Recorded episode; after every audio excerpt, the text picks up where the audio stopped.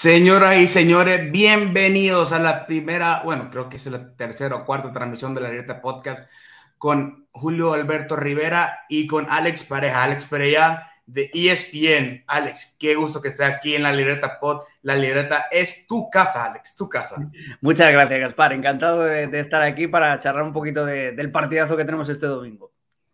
Julio, ¿qué tal? ¿Cómo estás?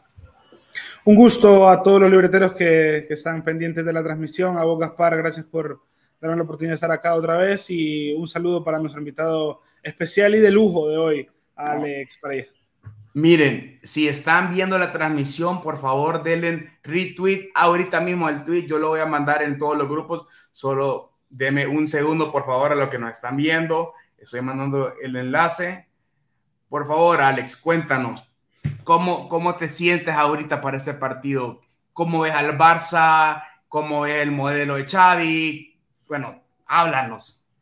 Bueno, el, tema de, sentimientos, eh, cuanto más mayor te haces, y yo ya llevo unos cuantos clásicos en, el zurrón, menos te, menos te emocionan, ¿no? Pero, pero siempre es un partido especial y, y, además tengo mucha curiosidad por eso, ¿no? Por ver eh, el Barça de Xavi llegando al Bernabéu y supongo y espero que será sin complejos. Mm, realmente como, como el Barça más cruifista y más guardiolista ha ido siempre al, al, Bernabéu, con alguna excepción, sobre todo con Johan, que a veces le entraba un ataque de, de Amarrategui y, metía un cuarto y, y, cosas así un poquito más. Pero bueno, pero yo espero eso, espero un Barça que, que, que vaya con personalidad, con la personalidad que ha exhibido desde que Xavi ha agarrado al equipo. Julio, este Barça tiene personalidad y mucha. Personalidad y mucha, como lo ha dicho Alex. ¿Cómo lo ves tú? Sí, bueno, a partir de la marcha de Kuman, esa ha sido la tarea de Xavi, más que todo em, dotar al equipo de una personalidad, de un modelo de juego establecido, de, esa diferenciación de los otros equipos, digamos, por ponerte, por ponerte de ejemplo, el último, el último Barça, el de Valverde y Kuman, ese que que, los aficionados del Barcelona, digamos que recriminaban mucho no seguir el estilo de juego que había hecho al Barça ganar en, los, en las últimas épocas y Xavi está, eh, digamos, volviendo a implementar esos, eh, ese sistema táctico y tiene jugadores con que hacerlo. Yo creo que ha crecido mucho desde noviembre, diciembre hasta, hasta ahora y vamos a ver, es un partido muy emocionante el que se va a vivir en el Bernabéu. ¿Cuál crees tú, Alex, y cuál crees tú, Julio, ¿Qué es la fortaleza este de Barça? ¿Cuál es, ¿Por qué el Barça está jugando lo que está jugando ahorita? Claro, hay partidos que no puede jugar siempre igual, porque viene, bueno, viene de Kuman. Viene del Kuman entrenador, y hay que decirlo así, ahí viene él como entrenador, pero ¿cuál crees que tú la fortaleza este Barça en sí? ¿Cuál es la esencia de este Barça? Yo diría que Busquets, pero hay muchas cosas más. Hay muchas cosas más, pero yo creo que sobre todo lo, más importante del Barça es la personalidad y tener las ideas claras. Ahora sabes a lo que juegan. En el caso de Valverde, en el caso de Kuman, Setién por el medio también, era más en plan, bueno, vamos a ver qué es lo que inventamos para este partido, eh, sobre todo todo giraba alrededor de Messi, ¿no? Y cómo podemos hacer eh, sentir a Messi más cómodo, cómo podemos potenciar a Messi, etcétera, etcétera. Ahora es una idea de equipo en la que eh, todo el mundo tiene, pues eso, las cosas muy claras y no es casualidad, por ejemplo, que Busquets haya recuperado el, mejor nivel, eh, que se vuelva a encontrar cómodo, que no quede expuesto físicamente porque el equipo siempre viaja junto y eso es muy importante. Eh, ves a los interiores que cada vez se, descuelgan más al área porque es lo que les pide Xavi, porque ahora los extremos sí que son extremos, no son coutiñitos eh, de estos... No, no lo, extremo no cierran, Alex, no cierran. No cierran. y eso es para mí, para mí eso es importante y es recuperar una cosa tan básica como, como el caminar para, para, el juego de posición. Los extremos tienen que estar abiertos. Esto de extremos cerrados que la piden al pie, el, el coutineo que yo le llamo siempre, y que lo sean los laterales los que te den la amplitud y la profundidad, es una mentira enorme, porque el lateral eh, nunca va a tener el, el mismo desborde ni, ni el mismo uno contra uno a pie parado eh, que, lo tiene un extremo. Entonces, sí, tú puedes ocupar esos espacios con los, con los laterales, pero no representan ningún tipo de amenaza para, el rival. Entonces es eso, es el equipo viaja cómodo, viaja junto, los extremos bien abiertos, los interiores que pisan eh, el área, la presión post pérdida. Hay toda una serie de, conceptos que parecen evidentísimos, pero que se habían ido perdiendo por el camino. Y es una, es una pérdida, es una regresión que arrancó con, con Luis Enrique, sobre todo, si os acordáis, después de aquel partido en Anoeta en el que sienta. Cuando Messi, se sienta y pasa toda la revolución. E, e, eso acabaron cortándole la cabeza a Andori Zubizarreta, que era el director deportivo, y Luis Enrique entendió que no tenía el poder en el vestuario del Barça y a partir de entonces empieza la degradación del juego de posición. Luis Enrique tiene que ponerse al servicio del tridente que tenía y luego ya todo es cuesta abajo. Julio. Sí, bueno, el, el punto aquí es ese, ese regreso a este juego, ¿verdad? Eso creo que es lo más importante para, para el Fútbol Club Barcelona corto, mediano y bueno, a largo plazo también. Eh, creo que a todos, a todos los niveles. Eh, lo decía bien Alex, el, este, esta dejadez en el juego, en la falta de intensidad, en la falta de rigor táctico empieza desde ahí, desde el momento en que Luis Enrique se da cuenta que al, ser, al sentar a un jugador tan importante como lo es Messi, pero que digamos que estaba entrando en cortocircuito con la plantilla por, por, ese famoso club de amigos. Em, a, partir de ahí, esa pérdida de, esa pérdida de autoridad del entrenador hace que el, sistema deje de funcionar. Hoy en día parece que, bueno, no parece, es evidente que Xavi está teniendo todo el control, es evidente que no, no se está dejando montar a las vacas sagradas encima, eso está... Eso está claro, aunque juegue Piqué y Jordi Alba, creo que eh, están a un nivel aceptable, no están al nivel que estaban con Kuman, yo creo que están un poquito mejor. Busquets incluso está muchísimo mejor, muchísimo mejor, porque es, es, el sistema táctico en donde se encuentra y se mueve como pez en el agua. Justo ayer con el Galatasaray, creo que, bueno, aparte de Pedri, que fue un espectáculo, creo que Busquets fue el mejor jugador del partido.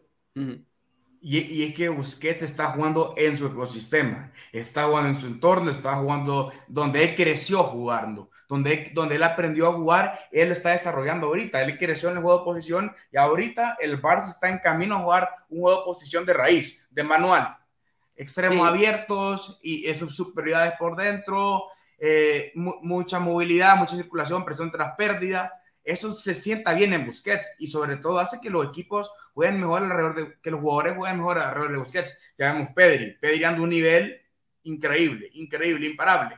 Lo, lo, de Pedri es espectacular, no solamente por lo que juega, sino por la sencillez que tiene el muchacho. Y eso es muy difícil de conjugar con un chico de 19 años y más en esta época de super hype en redes sociales, eh, etcétera, etcétera. Entonces, un eh, fútbol tan físico, Alex. Y no es físico, no, no, o sea, lo ves y dices, parece un chico absolutamente normal. Y lo oyes hablar y es un chico absolutamente normal. Y eso es bueno para el desarrollo del futbolista. Porque, por ejemplo, eh, se me ocurre el caso de Paul Pogba, con unas condiciones físicas, este sí, físicas y técnicas maravillosas, pero cuando se le sube el ego a la cabeza, se acabó Paul Pogba. Entonces, eh, lo, que realmente me, llama la atención de Pedri es que de carácter es mucho más siniestra que Pogba y eso es buena noticia para el Barcelona porque eso significa que a largo plazo, si el chico no cambia, va a seguir siendo eso, va a seguir siendo humilde, va a seguir siendo trabajador y va a estar centrado únicamente en su trabajo, que es el fútbol.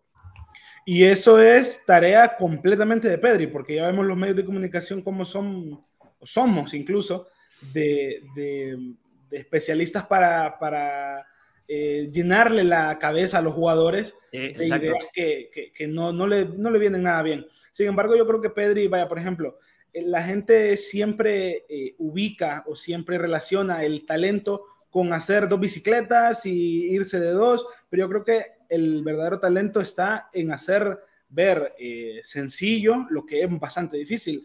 Por ejemplo, ayer vi a Pedri todo el partido, todo el partido, controlar con la pierna zurda, dejarla eh, para la pierna derecha para, para, para, tener listo el pase, en una cuestión de segundos.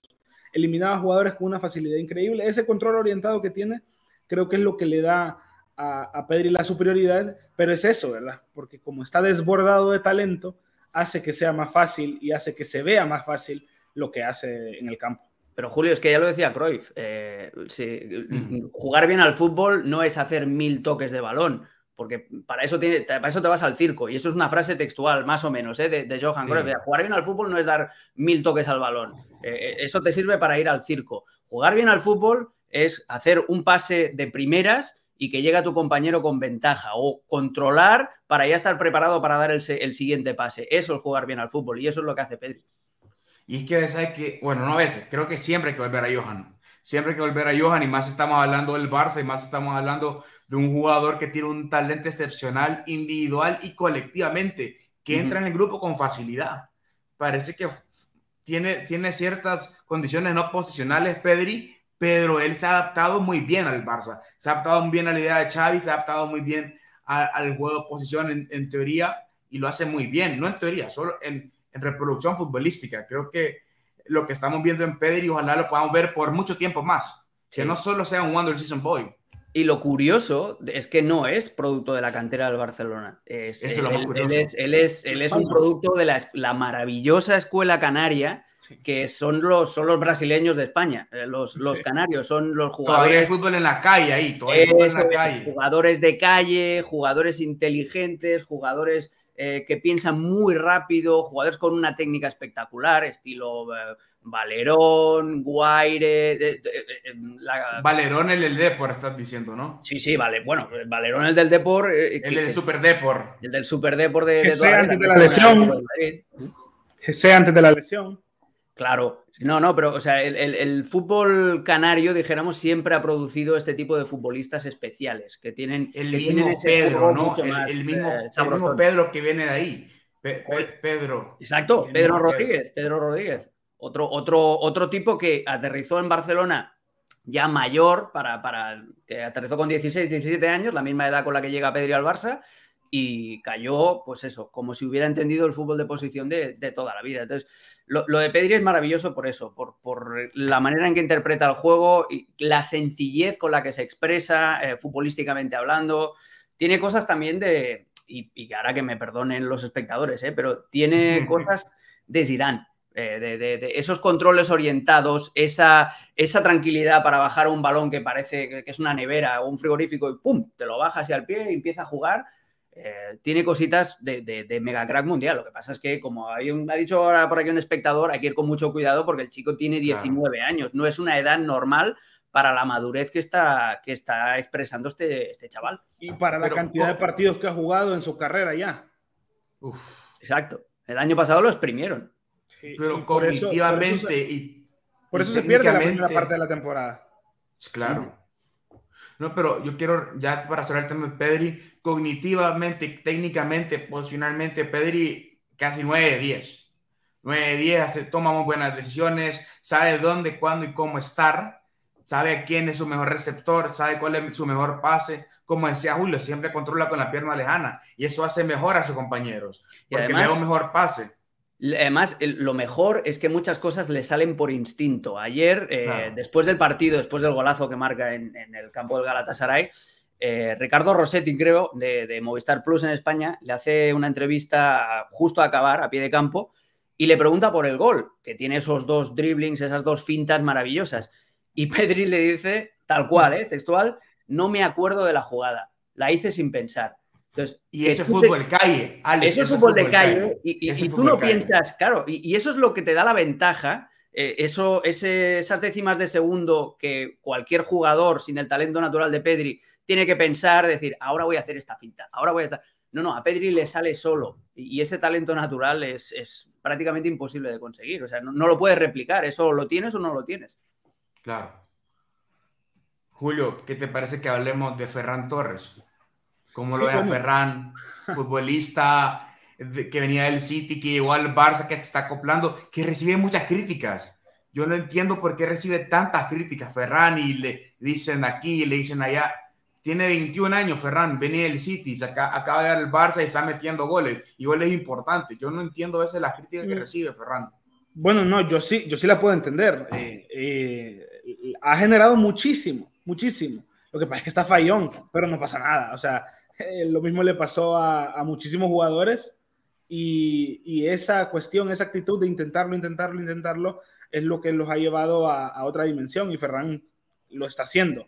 Yo pienso que lo está haciendo. Esa, esa capacidad o esa facilidad para generar ocasiones en el Barcelona, ya sea eh, poniendo pases clave o rematando eh, a puerta, pues eh, yo creo que es una creo que es una, una, muy buena virtud de Ferran Torres. Sin embargo, sí, yo entiendo las críticas, está muy fallón, pero, pero si lo sigue intentando, en algún momento van a tener que caer los goles.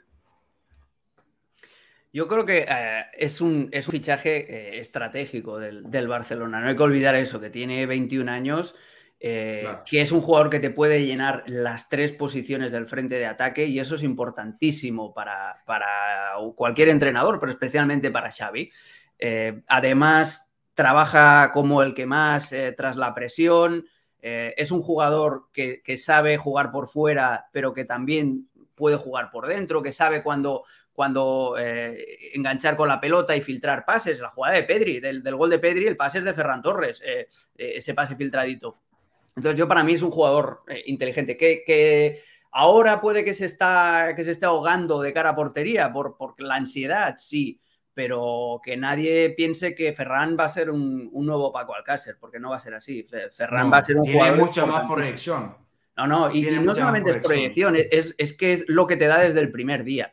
Y, la tranquilidad y la seguridad. Y es un tipo, además, lo que hablábamos de Pedri, es un chico también con la cabeza muy bien puesta y, está muy bien asesorado también. Hay gente que mira muy bien por su carrera. Entonces, eh, es un fichaje estratégico. Eh, no te va a dar los mismos highlights que Dembélé. No es un jugador de highlights, eh, pero es un jugador de equipo y es un jugador constante. Y yo, para, mí, Ferran debería ser titular siempre en el Barcelona. A mí me gusta más por derecha, a pierna natural, pero es algo que Xavi prácticamente no ha probado todavía. Justo eso iba, justo ese tema iba a tocar, ¿verdad? Porque el Ferran Torres cubre, como, como lo dice Alex, las tres posiciones del, del ataque. Sin embargo, se ha usado mucho más en izquierda. Eh, sector izquierdo que cuando vuelvan su Fati creo que le tiene que pertenecer a él. Eh, por el centro creo que le falta un poco un, un, un puntito de físico para, para, jugar por el centro de centro delantero. Eh, y yo creo que por la derecha, que es por donde, justo por donde no lo ha probado Chávez, por donde mejor puede rendir, por donde mejor ha rendido en el Valencia, en el Manchester City, que, que sí lo hizo mejor como nueve, pero. E incluso en la selección española ha rendido mucho mejor. En la selección española por derecha, eh, en, en, en, en, el campo, en Valedeva se tiró varios partidos muy buenos por derecha con, con Luis Enrique, pero muy buenos. Entonces creo que Xavi lo podría probar por derecha, incluso para el clásico no me extrañaría que. Pero no creo que sea el momento. Porque tiene dos extremos derechos. ¿A quién van a poner? Pero ¿a quién van a poner por izquierda? O sea, no, no sé. No, no, primero no tienes, no tienes un extremo izquierda claro, a no ser que sea Memphis, pero Memphis no es extremo y Memphis no te guarda la amplitud como y, Ferran. Y, sí, y por el otro lado tienes a la derecha, tienes a dos. O sea, tienes a Dembélé, que sí que es cierto que podrías cambiar a Dembélé de banda y, meter a Ferran en la derecha. Pero, pero claro, ahora mismo otra cosa es lo que pase de aquí a cuatro meses, pero ahora mismo el Barça tiene a Dama, que es extremo diestro puro, y tiene a Dembélé que prefiere jugar por la derecha. Entonces es normal que Ferran esté jugando ahora por el otro costado, pero a mí no me extrañaría lo que decía Julio, que cuando vuelva, si vuelve bien Ansu Fati, tienes a Ansu Fati en la izquierda y tienes a, Ferran Torres en la derecha.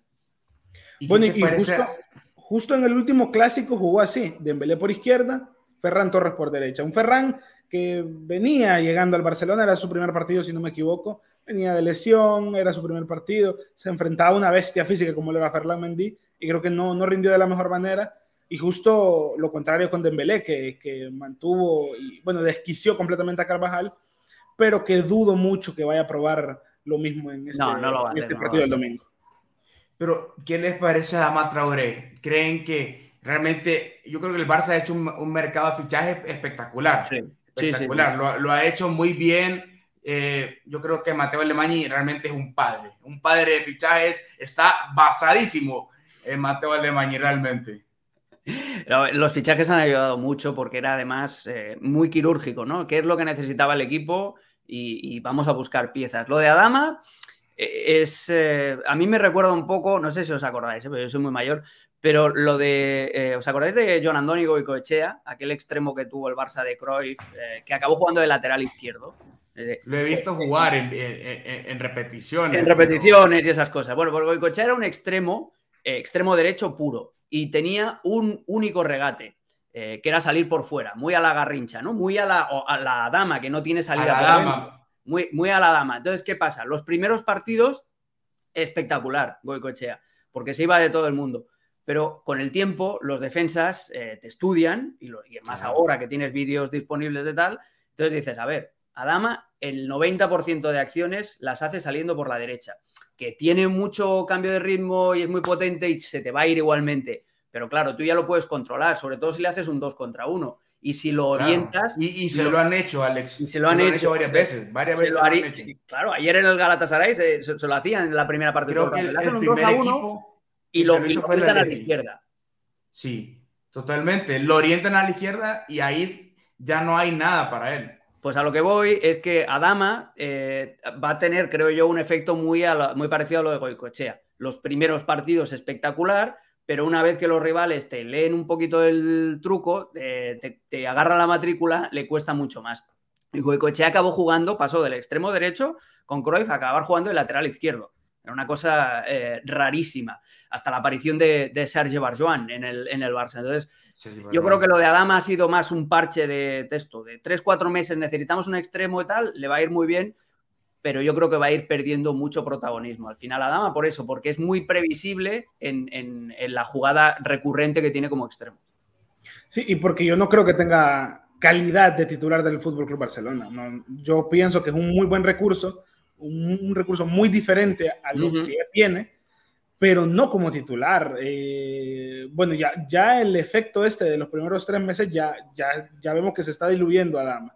Llegó ya con sus primeros meses muy potentes a ser, si no me equivoco, ayer eh, dijeron en la narración que era el máximo asistente ya del Barcelona, pero creo que ya no, bueno, justo ayer un partido malísimo, un partido que eh, por, por, una u otra circunstancia no, no se iba de nadie. Pienso también que por, para ponerlo en el, en el, en el tema de, del clásico, pienso que un Adama Traoré ante un especialista defensivo, que vamos a ver si llega, como el Ferland Mendy, no creo que tenga mucha oportunidad eh, si, si, va a tener el nivel de los últimos tres partidos, por, por, poner el ejemplo. Pero el que sí está teniendo a nivel es alguien que viene del Arsenal. O que venía del Arsenal y que parecía una bomba de tiempo en, el Barça de Xavi. Pero ha sido más bien luz, pura luz para el Barça, pura luz para, para el Barça de Xavi, sobre todo para los aficionados. Para el culé ha sido una gran esperanza, los goles, el fútbol que está demostrando. Sobre todo yo, yo noto algo en la Bomea, confianza. Confianza. Esa confianza la genera bastante. Ganas. Ganas de, ganas, de, ganas de triunfar. Yo, sinceramente, tenía cero expectativas en Aubameyang. Yo pensaba que iba a ser un Boateng segunda parte. Y, y la verdad es que ha, ha, caído como un guante y una de las cosas que, a mí me, me, provocaba más escepticismo era el, juego en espacio reducido de, de Aubameyang. Sí. Aubameyang siempre brilló, sobre todo en el Dortmund, al contragolpe y en la versión más contragolpeadora del Arsenal también, donde el tipo claro. es una gacela. Pero claro, en espacio reducido... Casi. ¿Cómo? Como descolgado. Exacto. En juego directo. Eso es, el juego directo, juego del contragolpe. Pero claro, en espacio claro. reducido y en cancha rival, juego, eh, en ataque posicional, a mí es lo que, lo que me despertaba más dudas. Y hoy vamos a hablar de ello en, en primer toque, que vamos, tenemos preparada la, la, pizarrita también. Vamos a hacer una comparativa de cómo juega Benzema y cómo juega Aubameyang. Y una de las cosas que quiero destacar es precisamente eso, el juego eh, sin balón de Aubameyang y en espacio reducido. Hay una jugada que se, hizo, se produjo ayer en el Galatasaray y ya se produjo en el Camp Nou ante Osasuna. Fijaos, eh, el apoyo del tercer hombre, cómo claro. eh, eh, Aubameyang viene para arrastrar al, al, central, cómo deja el balón de cara para el compañero que acostumbra a ser Busquets y Busquets mete el pase al espacio para la carrera del interior. Ese es el penal. Ese es el penal que le, que le el primer penal eh, que le señalan al Barça a favor contra Osasuna. Eh, es en la jugada del primer gol, es esa. A Gaby. A Gaby, exacto. Y ayer es la jugada que tiene con De Jong eh, con el disparo al primer palo. O sea, el, el, el disparo al palo de la primera parte. Sí. Es exactamente la misma jugada. O sea, a mí me sorprende la lectura de, de Aubameyang, cómo eh, está haciendo eso, que era algo que Memphis Depay no hacía nunca. El, el apoyo de tercer hombre para limpiar el espacio y eh, luego también las diagonales sin balón que hace Aubameyang para permitir al poseedor seguir conduciendo hacia adentro. El, el, día de Osasuna dio un recital, y eso hoy lo repasaremos en, primer toque, dio un recital de moverse sin balón para limpiar el espacio para el compañero que sigue, que sigue conduciendo hacia adelante. Eh, ese buen entendimiento del juego posicional de, de para mí es lo que más me ha sorprendido de todo.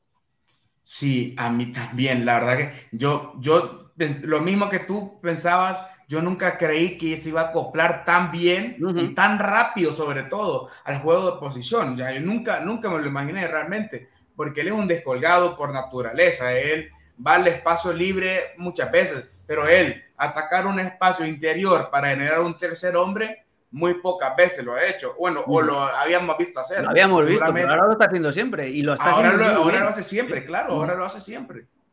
No, y tiene esa virtud del físico, ¿verdad? Que es un jugador muy alto, un jugador muy espigado, que mm, le está dando, digamos, esa protección al balón que, quizás Memphis, por muy talentoso que sea, eh, no se la daba, ¿verdad? Memphis es un jugador más, eh, em, digamos, más... le, cuesta más mantener el balón le cuesta más porque, porque lo mantiene más, ¿verdad? Porque lo retiene más. Es un freestyler. Es un freestyler de país. Pero Memphis no es un jugador para el Barça. No, eh, es, no es un mal jugador. Es, es un, la última temporada que tuvo en Lyon la tuvo perfecta, pero eh, en Lyon jugaba, eh, si no recuerdo mal, con un 5-3-2 y él jugaba de punta eh, de, segundo, estaba arriba, él estaba de Segundo, de segundo punta con total libertad. Además, un León que era muy, muy contragolpeador. Entonces, a eso también le iba muy bien. El, mira, las dudas que tenía sobre Aubameyang, las mismas con Depay, pero Depay sí que las, sí que las confirmó, de no saber mira jugar en espacio reducido. Fijaos que siempre Depay, cuando recibe y podría hacer esto del apoyo del tercer hombre, Depay la diferencia es que siempre la pisa con la suela y intenta proteger, intenta hacer una virguería y esto ralentiza mucho el juego aquí le decimos juego de espaldas. Él trata de hacer un juego de espaldas. Vengo acá, me posiciono con la espalda, pivoteo bastante, En, vez, en, vez, de soltar el balón para que la jugada pueda seguir. Sí, sí, y a él le gusta más también partir, si, si no es en, en, un esquema de eso, de segundo delantero, que en el Barça no hay, obviamente, le gusta más partir desde la izquierda, pero con, la clara intención, jugando a lo Messi, eh, con la clara intención de siempre tirar diagonales hacia adentro, no te va a guardar la, amplitud. Es un, es un verso libre muy difícil de encajar en el esquema de Xavi. Lo que, pasa es que, lo que pasa es que Memphis Depay para hacer ese tipo de diagonales, yo, yo creo que no tiene la velocidad para hacerlo. Mm, yo pienso que es un gran finalizador, un gran regateador, pero no, no le veo esa punta de velocidad como para partir desde banda eh, eh, desplazar al lateral, desplazar también al central y quizás al medio centro del equipo rival para poder finalizar sus jugadas de manera eh, este, cómoda. ¿Sabes qué pasa? Yo creo que velocidad sí que tiene. Lo que no tiene son ganas de trabajar sin balón. O sea, el Depay, Depay, es un tipo que necesita estar en contacto con la pelota. Es de ese tipo de, de jugadores que es damela, juguemos, tal. Movimientos sin balón, pocos pocos y sobre todo si sabes que no es, que en el 90% de los movimientos sin balón no es para que te la den, es para eh, arrastrar y, para que ayudar a tus compañeros. Y eso yo creo que a Depay le cuesta de entender. Mira, vamos a pasar al Madrid porque ya nos está preguntando Mar Rivera qué equipo llega el mejor momento. Y por cierto, denle retweet, denle retweet al tweet que están viendo, compartan en Facebook. Estamos con Alex Pareja, periodista ESPN, entrenador UEFA entonces, estamos en un gran, en un gran live, la verdad, un live de muy bueno. Entonces dice Omar Rivera, ¿qué equipo llega el mejor momento? Y bueno, te la cedo a ti, Alex, y después vamos con Julio. A ver, eh, es que es muy matizable todo, porque el Madrid eh, llega mm, sobrado, descolgado en la liga, eh, llega también con, con esa mm, increíble remontada ante el Paris Saint Germain, pero físicamente eh, hay, elementos que si juegan no van a estar al 100%, sobre todo es el caso de Benzema, que Benzema no es solo lo que aporta él, sino lo que, lo que potencia a Vinicius. Entonces, ¿cómo va a estar Benzema?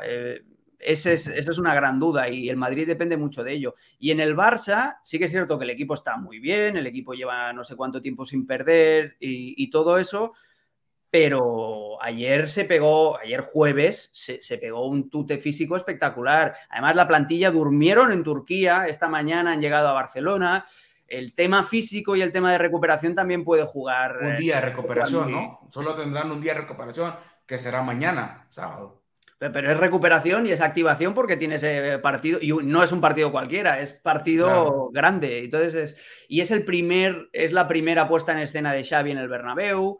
Eh, es, hay muchos condicionantes como para que este partido sea pues, como la caja de bombones de Forrest Gump. ¿eh? No sabes lo que te vas a encontrar. Eh, sí, a mí me parece que el partido va a ser muy atractivo porque los dos yo creo que llegan en un buen momento a su manera. Claro, el Barça, el Barça desde un juego donde están eh, anotando muchos goles, donde están eh, sabiendo ganar sin sufrir, pienso, sacando los partidos de Galatasaray, creo que en la liga están ganando sin sufrir eh, de más, y el Madrid, a través de su, de su solidez defensiva y de su, de su capacidad, y bueno, del momento que está viviendo Benzema, en estos últimos cinco partidos Benzema estuvo a un nivel estelar, que bueno, que qué pena que se, que se esté viendo si está en ese entrever si va o no va a jugar, pero pienso que llegan en un momento muy similar, y muy similar como lo dije a su manera por, por eso mismo, ¿verdad? Porque no es lo mismo eh, un Barcelona que viene de ganar al Galatasaray y ganarle, meterle cuatro los a al Atlético al Valencia, y un Madrid que, que le ganó al Mallorca, que, que, hizo un primer tiempo pues eh, dubitativo, le gana al PSG siendo peor que el PSG en, la, en el 70% de la eliminatoria, pero que le gana y eso en el, en el punto anímico del equipo creo que le suma muchísimo. Y pues en el tema de las lesiones, vamos a ver si llega Mendy, vamos a ver si llega Benzema, vamos a ver si Ancelotti sigue insistiendo con un Tony Kroos que yo no le veo eh, eh, al 100% eh, físicamente y, creo que esas son las claves del partido, ¿verdad? Esas bajas del Madrid y cómo plantea el partido del Barcelona. Entonces llega el Madrid y el Barça en su mejor momento, en sus mejores versiones ambos. Tanto el Barça ya consolidando su modelo y el Madrid ya en su modelo andando. Respaldado por los resultados. El modelo del Madrid es ganar y el modelo de la, la, ventaja competitiva que tiene el Madrid respecto al Barcelona es que el Madrid no se mira las formas. Eh, se las mira cuando, cuando se puede permitir el lujo de, mirárselas, cuando no tiene otros problemas. Entonces, sí, cuando.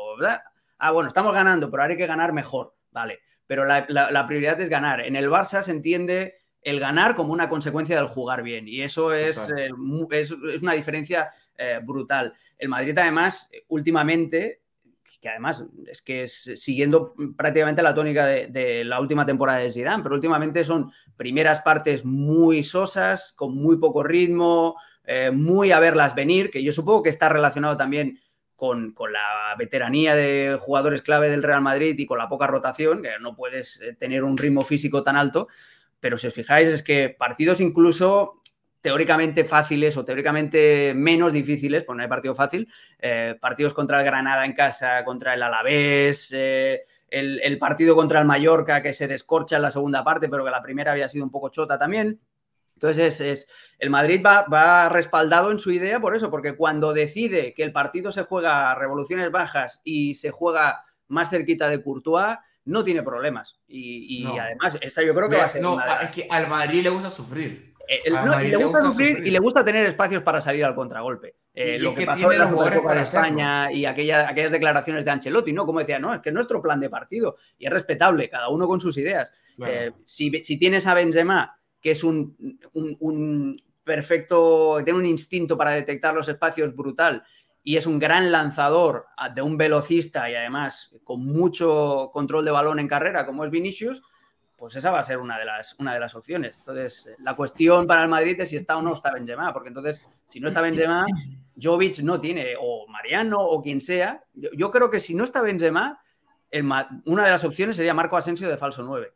Por una cuestión muy, muy, muy particular, que esta mañana estaba pensando en el partido y tal, y normalmente Benzema, o sea, el Madrid cuando, cuando defiende muy cerca de, de Courtois, eh, Benzema se queda, como dijéramos, el escalón intermedio y Vinicius es el que se queda más descolgado para lanzar el contragolpe. Claro. Entonces, eh, normalmente Benzema eso lo hace muy bien, lo de lanzar a su compañero. Si no está Benzema, Jovic, ni Jovic, ni Mariano, ni ninguno de estos tiene esa capacidad.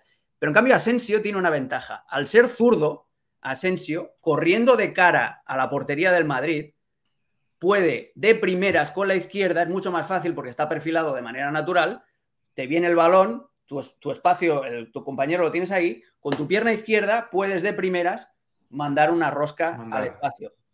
Cosa que si tú eres Cosa que Benzema, no lo va a hacer naturalmente. Benzema, Benzema lo puede hacer porque puede girarse y, te, puede, te puede romper con un quiebro y te puede tal. Pero lo que voy es que si quieres jugar de primeras con él, es mucho más fácil, siendo zurdo, viniendo tú desde la posición de 9, corriendo hacia el balón, hacia tu propia portería, porque es tu pierna natural, para mandarla allí, que no si eres diestro.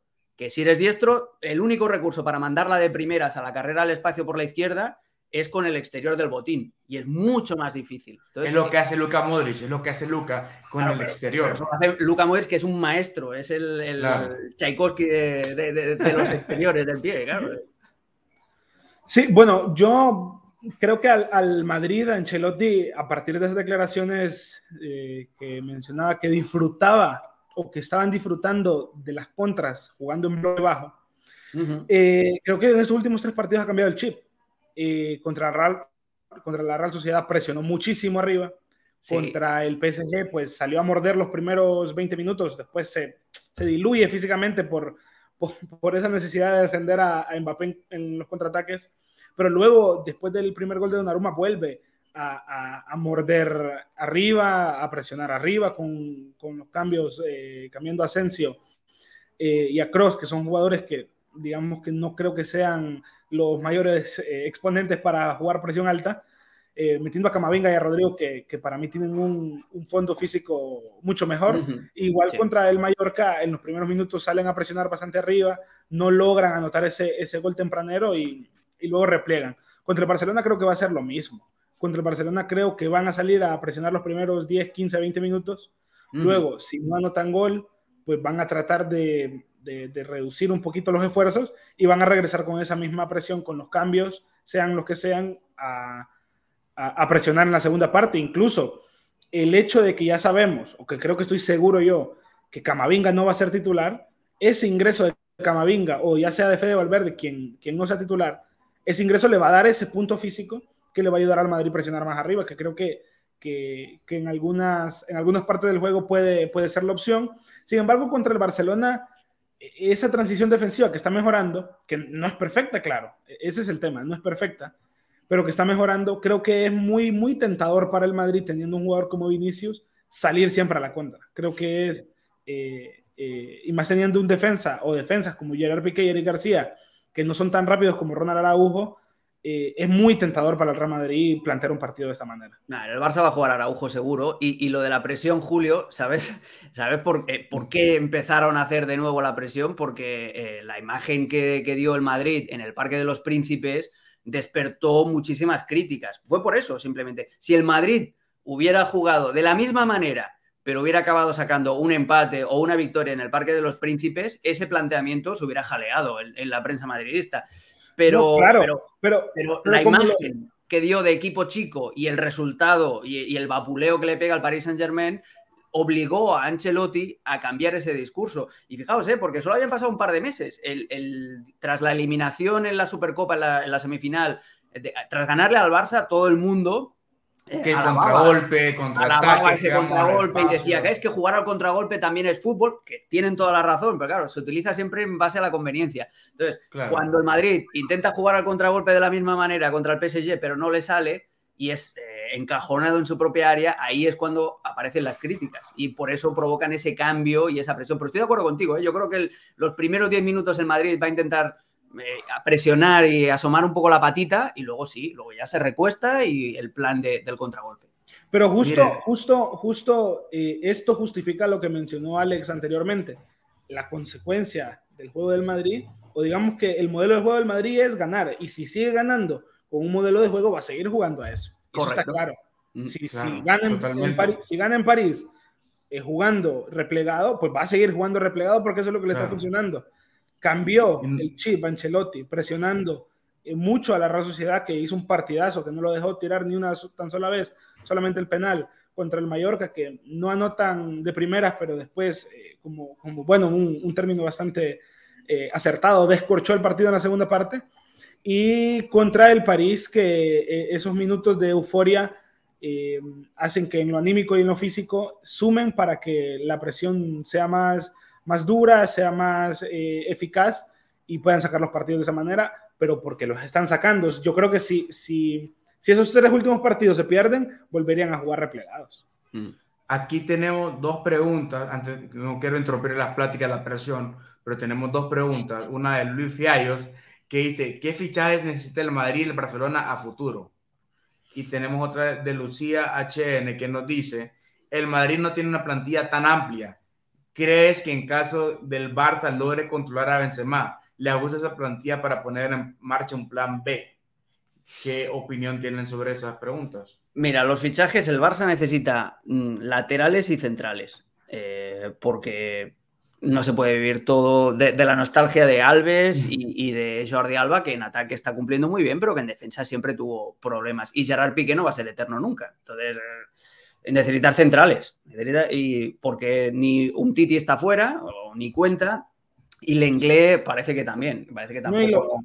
y lo, primerito, yo creo que lo, prioritario en el Barça es renovar a Ronald Araujo. Que Para mí es el el, el, central o top 10, top 15 centrales del mundo actualmente. Varios fichajes del Barça están en casa, eso yo lo tengo muy claro. Claro, es renovar a Gaby y renovar a Araujo, eh, por ejemplo, pero sí que es cierto que parece que Azpilicueta ya está fichado o que está muy bien encaminado, Christensen también, que sí que no me encaja para nada, pero puede ser una operación también simplemente para para ganar dinero en el, en el, Barcelona, lo fichas a coste gratis, si te sale bien, bien, y si no, pues al año siguiente lo vuelves a, vender. Que y es un, perfil, es un perfil distinto. Un perfil, distinto, pero a veces el perfil distinto no necesitas ni utilizarlo.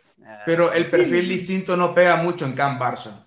No, porque eso se hablaba también de Alexón, si os acordáis cuando llegó, de, todos estos mediocentros así un poco más yo, de Yo creo que el, el, las ganas de replicar lo que hace Seydou Keita con, con Pep Guardiola, creo que los, lo lleva al Barcelona a contratar a Arturo Vidal, a contratar a Paulinho, a contratar a Alexón, que al final eh, pues no han terminado de funcionar de la mejor manera.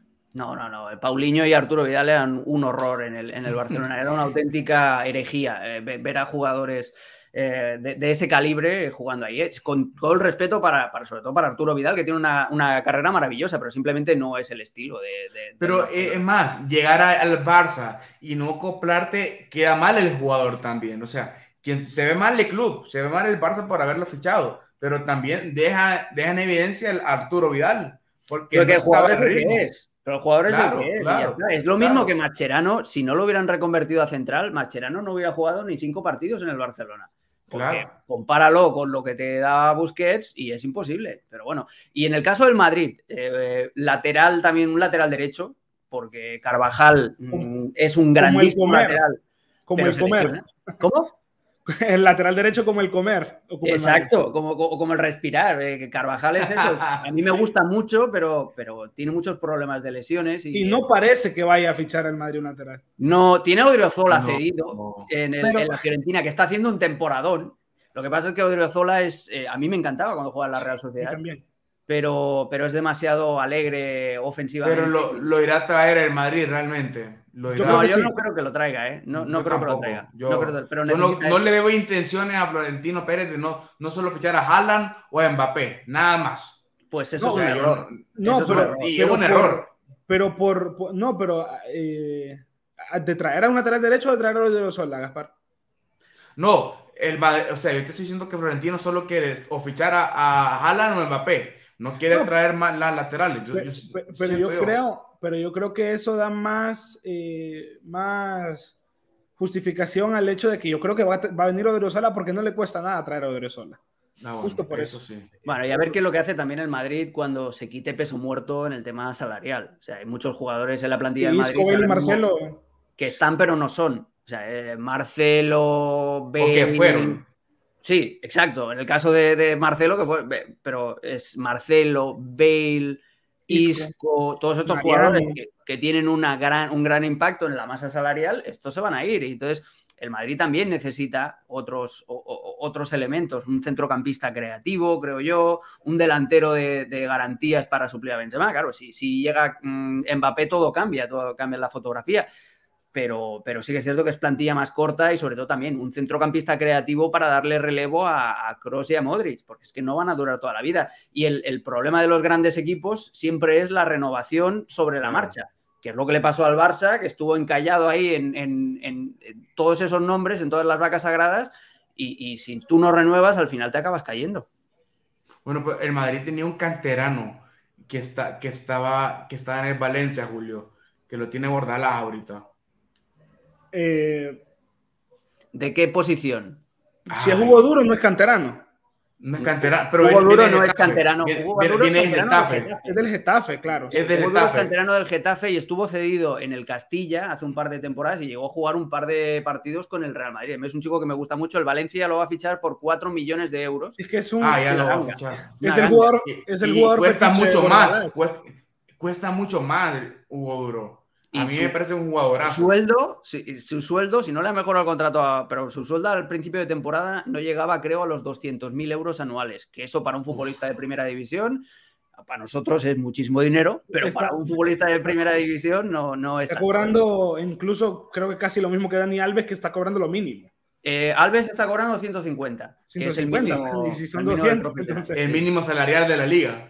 ¿No? sí. Y, y- y Hugo Duro, Hugo Duro, esa polivalencia que tiene para jugar en el interior izquierdo, que así como lo- en el interior izquierdo, en el sistema de Bordalás. Claro. Eh, y, y como segundo delantero, delantero trabajador, creo que es, es- es muy importante, pero, pero no sé si tiene para jugar en el Madrid, creo que en el Valencia, en el sistema de Bordalás, creo que funciona muy bien, pero no sé si para ese backup del Real Madrid le, le- le- le va a llegar. A ver lo que pasa también con Miguel Gutiérrez, el lateral izquierdo del Castilla, Mm. que a mí me gusta mucho y tiene mucho hype también, eh, que es eh, ofensivamente es muy bueno. Y ya lo, el año pasado jugó con Zidane unos cuantos partidos. eh, Esta temporada arrancó lesionado y le ha costado un poquito. También pasó COVID, creo. Pero Y tuvo un problema estomacal, un problema estomacal también, creo, sí. Pero es un buen jugador, es un buen futbolista. Sí, y sí, y se está hablando también eh, que yo no estoy de acuerdo en traer a Fran García porque está, digamos, a, a mitad de precio, porque como tiene el Madrid el 50% de su ficha, Ajá. pero ¿para qué traer a Fran García si te tiene un, un talento como Miguel Gutiérrez, que en mi opinión, eh, aunque no lo haya demostrado, y Fran García sí, Fran García es de los mejores laterales de la liga, eh, pero, pero Miguel Gutiérrez yo creo que tiene mucho más futuro, mucha más calidad, pero eso sí, el Ancelotti lo tiene que probar y eso, está, eso es lo que está, digamos... Eso es lo que está en veremos todavía. Claro. Vamos a pasar a la siguiente pregunta de Lucía. Ah, vamos a ver, aquí lo voy a poner. Ah, Pero Madrid no B, tiene ¿no? una plantilla amplia, lo del plan B. ¿Qué les parece? Bueno, que tiene razón. El, el Madrid normalmente los, los cambios en la segunda parte cuando se le ponen las cosas mal, eh, una de las opciones que tienes, como el otro día jugar con el, contra el Paris Saint Germain, cambiar a un 4-2-3-1 y dejar a Modric un poquito más suelto en, en la media punta o meter a Hazard en esa posición. Ancelotti se ha dado cuenta desde los primeros partidos, creo que fue en campo el Alavés que juega con Bale en una banda y Hazard en la otra, y aquello es un desastre porque es otra vez lo que os decía antes, el festival Sí. del Coutinho, ¿no? De dámela al pie y tal, y, y en zonas interiores, exacto. Y, y, eh, ahí ya, ya se dio cuenta de que no.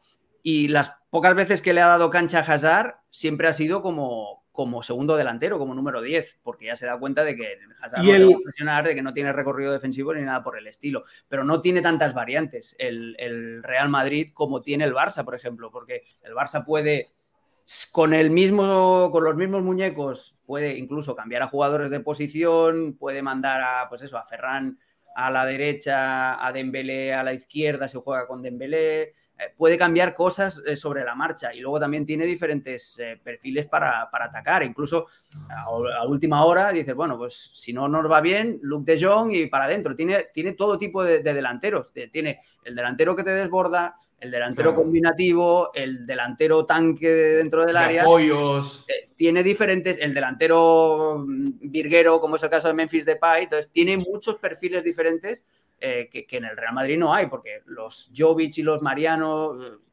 que a mí me han decepcionado muchísimo los No, dos. Alex, lo que pasa es que ellos, pero- el tema es que sí lo hay, sin embargo, eh, si estuvieran rindiendo un nivel 5, creo que le, le bastaría al Madrid con Hazard o con Bale o con Jovic, sin embargo están rindiendo a, a- a- casi negativo, casi- casi- que sí. lo Casi que pasa es que en, en el Madrid hay una brecha de calidad, porque están, tenemos a Benzema acá, está Benzema acá, y a muy abajo es, está Mariano, es que está lo que pasa- Hazard, y lo que nadie pasa más el que pueda Madrid- suplir.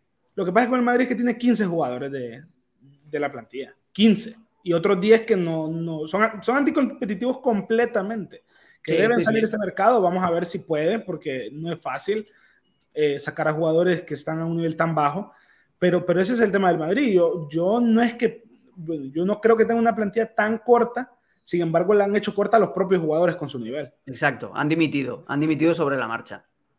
Mira, aquí tenemos varias preguntas más.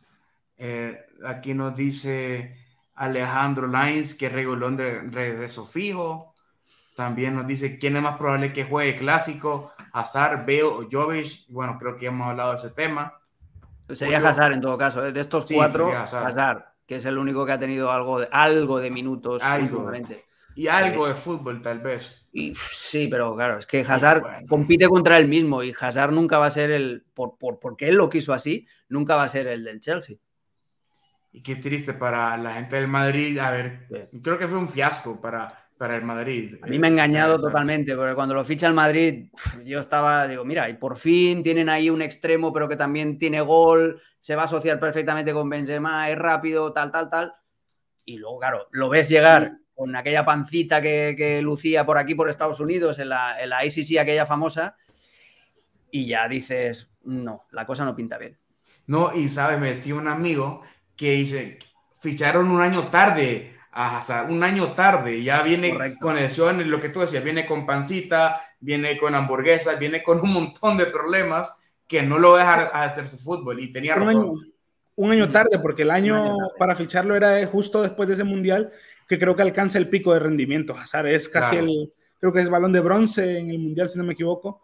Y es un espectáculo, la temporada con el Chelsea también es un espectáculo, gana la Europa League haciendo un recital contra el Arsenal, pero a partir de ahí el, declive de Hazard es demasiado, demasiado en picada. Es una dimisión. Que, bueno, Mira, aquí tenemos una pregunta para ti, para ti, Alex. Quiero que la leas tú. Daniel Maldonado, Alex, si el Barça gana la Europa League, ¿te cortas el pelo? Eh, primero de todo, Daniel, es que yo no soy del Barça, yo lo he explicado 75.000 veces. Yo tengo, obviamente, afinidad cultural porque yo nací en Barcelona, porque soy catalán, porque tengo toda la familia. en primer plano. Eh, porque jugué en el Barça de, pequeñito, pero cuando te conviertes en un profesional y sobre todo cuando sabes eh, de qué va este circo, no hay equipos, no hay equipos. Porque además es que los equipos de fútbol, sobre todo los más grandes, son multinacionales. Son multinacionales que solo quieren vuestro dinero. Por eso las camisetas os cuestan 150 euros. Por eso ahora con los NFT, estos, los non-fungible tokens, me dan más miedo porque esto es una manera de sacarle el dinero a los aficionados es jugar con el sentimiento y eso no. El, fútbol, a ver, yo siempre pongo el mismo ejemplo. Por mucho que yo tenga un teléfono de determinada marca, que no voy a decir, eh, yo no salgo a la calle a celebrar que esta marca ha presentado unos beneficios anuales de no sé cuánto, de 10% más que el año pasado. Yo, son empresas, pues si les va bien, perfecto. Si ofrecen algo que a mí me interesa, que me entretiene, que me gusta, bien. bien. Lo voy a ver antes que otros equipos. Si no, mi vida va a continuar igual. Y eh, el pelo, yo llevo, eh, desde que empezó la pandemia, que sin cortarme el pelo, yo ya era, siempre fue, llevé el pelo largo mucho tiempo cuando era joven. Pero tú tuviste el pelo corto un tiempo, Alex. Yo me acuerdo cuando salía en en televisión más. Eh, pelo corto, siempre bien peinadito. Siempre bien peinadito y tal. Y, hombre, no, pero ahora también voy bien peinadito, ¿eh? Lo que pasa es que, que es largo, lo que pasa es que es largo, pero este soy yo, o sea, esto es mí, yo. La gente que me conoce desde, desde que era pequeño, yo, la primera vez que me dejé el pelo largo fue con 14, 15 años y ha ido apareciendo cíclicamente hasta que dure, hasta que me quede. Ah. pero, pero, pero yo te he visto en, transmisiones un poquito eh, más acá. Yo pensé que te lo habías cortado pero te haces coleta. No, mira, me hago, me, hago una coleta así, ¿ves? Entonces, que parece que estés así, y tú te lo atas y te lo te haces un moñete. Mira, os voy a enseñar aquí el. La libreta of context, Alex Pareja enseñándonos su coleta. Mira, mira. Ahora, así, ¿ves? lo pones así y ya está. Y entonces aquí apareces como un, Exactamente. Justo, justo un, niño bueno. Como un niño bueno. Por cierto, hablando de empresa, este clip va a valer millones millones. Mira, tenemos una pregunta que me parece muy interesante aquí. Vamos a terminar las preguntas para terminar el live porque Alex tiene cosas que hacer. Tengo que preparar el primer toque que voy a las 6 en las cuentas de ESPN Deportes. Pues, pues déjame que meta aquí la, cuña publicitaria. Claro, claro, A las 6 de la tarde, hora del este de, Estados Unidos. Ahí creo que estáis dos horas por atrás. Tenemos la mejor previa del clásico en, primer toque. Vamos a hacer las, vamos a hacer un contacto con Madrid. Rodrigo Fáez, mi Evil Twin, eh, va a hacer, eh, nos va a dar la, mejor novedad, las, todas las principales novedades tanto del Madrid como del Barcelona. Vamos a jugar a hacer once iniciales. Eh, tenemos la pizarra ahí con el touchscreen para hablar de Benzema y de Aubameyang. Vamos a hablar de línea por línea, vamos a repasar los dos equipos con Pablo Zabaleta, que es un honor, hoy debuta en el programa. Tenemos goles vintage, tenemos consultorio en el que respondo vuestras preguntas también. Eh, y hay que irse, hay que irse. Aquí el, programa empieza en seis horas, pero es un programa que requiere mucha producción y, ya me están esperando. Y ya, la última, Alex, la última pregunta en directo de la Libertad Podcast, de la Libertad Live, es, en el Barcelona, es lo que estábamos hablando antes, pero me pareció interesante cuando propone a Ferran como un falso 9. No, yo creo que debe salir con, con Aubameyang porque Aubameyang está jugando muy bien y además Aubameyang te ofrece un, un doble, una doble amenaza. Eh, en el jugando en espacios cortos, ya hemos hablado de lo bien que combina con el resto, pero eh, si el Madrid se le ocurre ir a presionar, Aubameyang tiene la amenaza de la carrera al espacio también. Cosa que Ferran, que también es rápido, pero no tiene esa misma presencia física también, ¿no? Para el cuerpeo, con los centrales, etcétera. Entonces yo creo que Aubameyang es fijo y Ferran Torres también. Supongo que a ver por dónde quiere, sobre todo si, si no está Mendy, a ver qué es lo que pretende Xavi. Si pretende dribbling o si pretende velocidad. Eh, depende también de lo que haga el diálogo, ¿no? Es decir, que yo si fuera Ancelotti, a Nacho lo ponía de central en, eh, el, partido del clásico. Yo si fuera Ancelotti metía a Nacho de, central y a Alaba en el lateral izquierdo, porque sea quien sea que se mueva por allí, ya sea Dama o ya sea Dembélé, incluso Ferran si se deja caer, son rápidos y hábiles y Nacho a veces le cuesta. Entonces, jugando de central estaría un poco más recogidito con, con Militao y, no tendría que estar tan expuesto, en, eh, sobre todo cuando le, toque hacer uno contra uno en banda. Bueno, señoras y señores, esto ha sido el final de la Libertad Live. Agradecemos a la expareja de ESPN por estar con nosotros, por tomarse el tiempo de estar con nosotros, que bueno, ya, ya ves que hasta de la coleta hablamos, Alex. Ah, mira, mira, que tenéis trucos, síganme para más tips Julio, muchas gracias. No, un gustazo, Gaspar, Alex, de poder eh, haber tenido esta plática bastante, bastante productiva, bastante bonita, porque hablar de fútbol con gente que sabe de fútbol siempre es bueno, siempre es fantástico, ¿verdad? Entonces, un saludo a todos los que estuvieron pendientes de la transmisión, un saludo, Gaspar, y un saludo, Alex, suerte con el programa hoy. Muchas gracias, amigo. 30 personas a las 9 de la mañana para ver la coleta Alex Nos vemos.